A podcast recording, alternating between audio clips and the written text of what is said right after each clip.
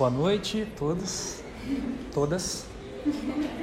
É, é, sejam bem-vindas ao lado, Laboratório de Design contra Opressões. Nós estamos aqui na CB007, no subsolo vulgo submundo da UTFPR Centro Curitiba. E eu vou fazer uma rápida introdução hoje sobre essa temática design e opressão que a gente vai ter várias apresentações de TCC nesta noite. Daqui a pouco, na sequência, a Bárbara Silva vai apresentar o TCC dela. Então, como uma maneira de dar uma visão geral de coisas que têm sido feitas nesse laboratório, em especial conectando extensão com ensino, eu vou fazer uma rápida contextualização da história deste laboratório. Então, eu vou falar sobre design contra opressão. Primeiro ponto, não é uma coisa normal falar de design contra alguma coisa. Em geral, design é um campo que se pensa e se faz como sendo a favor de algo e não contra algo. Uma evidência rápida para você provar esse ponto é você pesquisar no Google Scholar, no acadêmico, quantos resultados de pesquisa aparecem se você digitar design para, quantos aparecem design contra. A quantidade para é, a primeira opção é muito maior, gigantescamente maior. É 10, não, é, na verdade é 100 vezes maior. Isso significa o quê? Que, pelo menos do ponto de vista acadêmico, não se pensa o design contra alguma coisa, se pensa o design para a acessibilidade, o design para a usabilidade, o design para a inclusão, o design para o capitalismo, o design para os negócios, o design para a destruição ambiental, mas o design contra a destruição ambiental, contra o capitalismo, contra é, o capacitismo. Esses são raros de ver. Mas se a opressão, que é o nosso tema, é uma coisa que a gente não quer que isso exista mais, a gente tem o desejo, pelo menos, de diminuir, como projetar contra a opressão? Essa é, é fundamento da pergunta básica que a gente faz nesse laboratório todo o tempo. A história desse laboratório remonta a 2019, momento em que a gente teve uma ascensão muito grande aí é, de uma política de extrema direita que colocou como foco um dos personagens o próprio Paulo Freire, nosso é, patrono da educação brasileira. Então a gente vê nessa imagem uma das manifestações públicas contra o Paulo Freire como se fosse um doutrinador marxista. Né?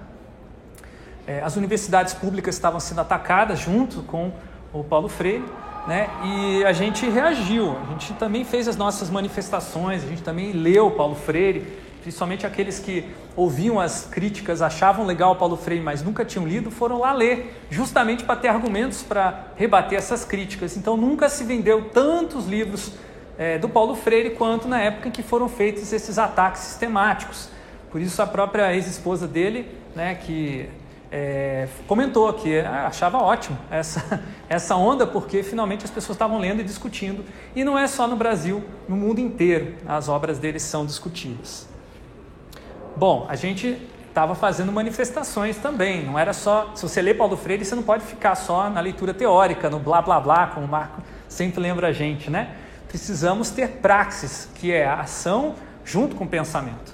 Então a gente foi para as ruas. No começo de 2019 tivemos várias manifestações e a presença né, das entidades representativas aqui da universidade, seja pelos DCE dos estudantes, seja pelo nossos sindicatos, dos professores, dos técnicos administrativos, seja com as, as articulações com outras instâncias né, da, de representações de trabalho, mas também é, grupos feministas, é, movimento negro, se unimos para defender a ciência que estava sob ataque e que depois da pandemia né, se tornou ainda pior esse ataque, porém a gente perdeu esse espaço, essa forma de articulação.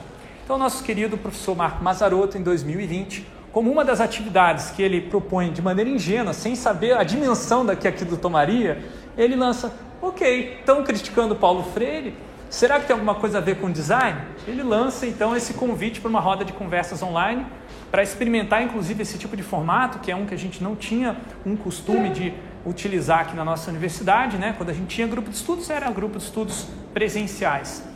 Então foi uma, uma iniciativa bacana, quando eu recebi é, esse convite, aceitei de primeira e já encaminhei para uma, uma série de outras pessoas que eu conhecia. A gente ficou lendo Paulo Freire uns três meses. Logo após, fundamos aí a rede Design e Opressão com os participantes desse, é, desse grupo de estudos. É, os participantes vinham de várias regiões do Brasil.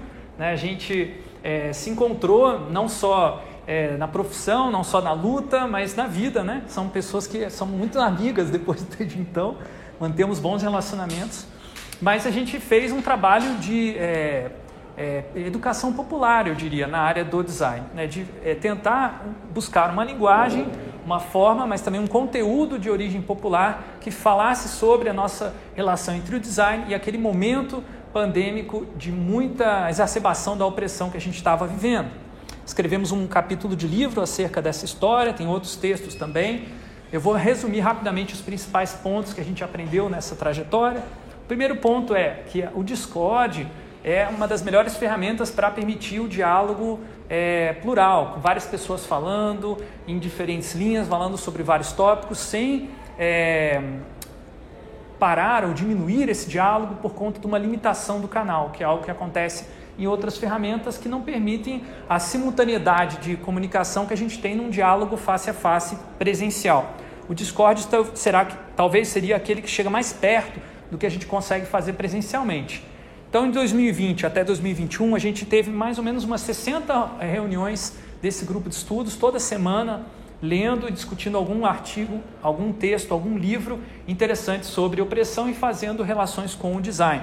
Mais de 600 pessoas participaram.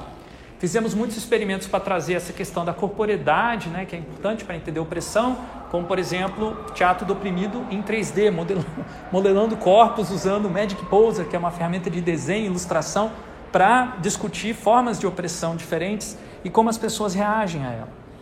Essas aprendizagens do nosso grupo de estudos estão documentadas nas lives é, que a gente é, transmitiu no nosso canal de YouTube. Essas identidades visuais, muitas delas, se não todas, foram produzidas também pelo Marco, né, Marco?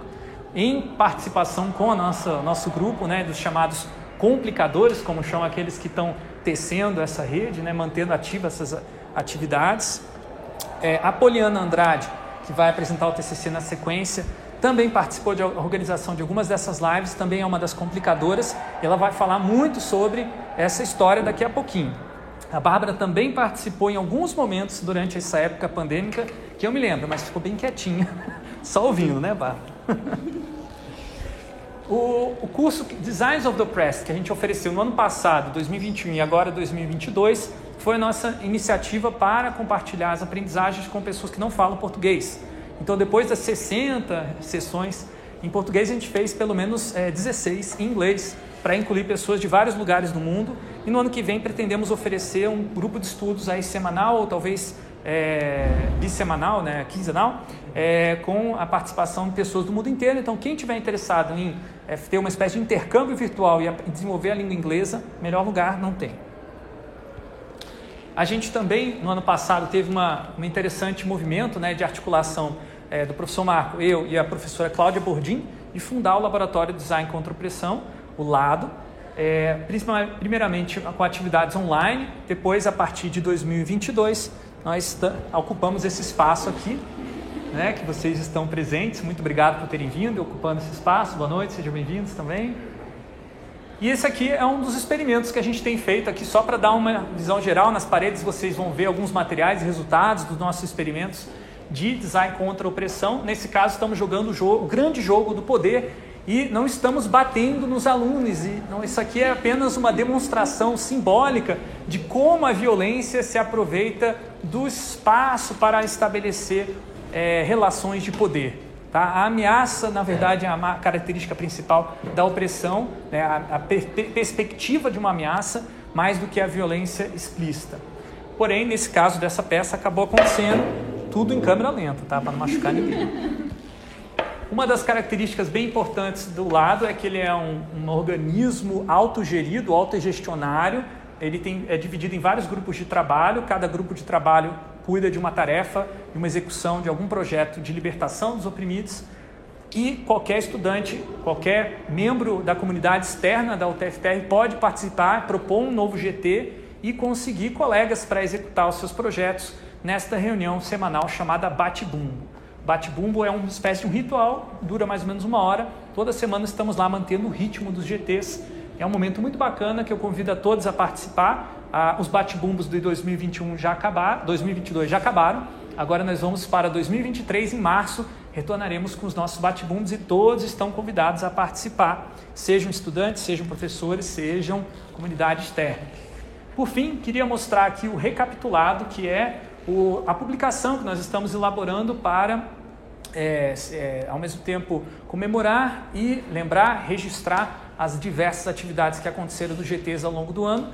E eu destaco a, a estética que a gente tem desenvolvido aqui, é, que lembra um pouco o pós-modernismo, mas que a gente está tentando superar os vieses autorais, os vieses individualistas e os vieses estilísticos que esse pós-modernismo tem, porque aqui não são escolhas de uma pessoa só genial que criou, mas sim um projeto coletivo, uma cocriação coletiva, assim como várias outras é, criações que a gente tem aqui no lado. E a gente espera que também com isso está criando uma, desenvolvendo, melhor dizendo, uma estética que enfatiza a criação coletiva, o corpo coletivo, a responsabilidade coletiva, uma ética é, libertadora e por aí vai. Então, permite, diga. criação aqui individual, né? Pois é. As cadeiras, é até irritante. então, para concluir, gente, se você está contra algo, tem um outro aspecto. Tem, se você olhar para uma outra perspectiva, você vai ver que você está a favor da mudança, porque o que está posto, né, precisa ser contra para transformar. E qual que é a mudança que a gente quer? Bom, oprimidos projetando para oprimidos. No lado, a, a entrada é um processo de conhecimento para você se ver como oprimido, mesmo que também você se veja como designer e também se veja como opressor. Mas, primeiramente, se identificar pela analogia à opressão dos outros. É isso, gente. Muito obrigado. E agora.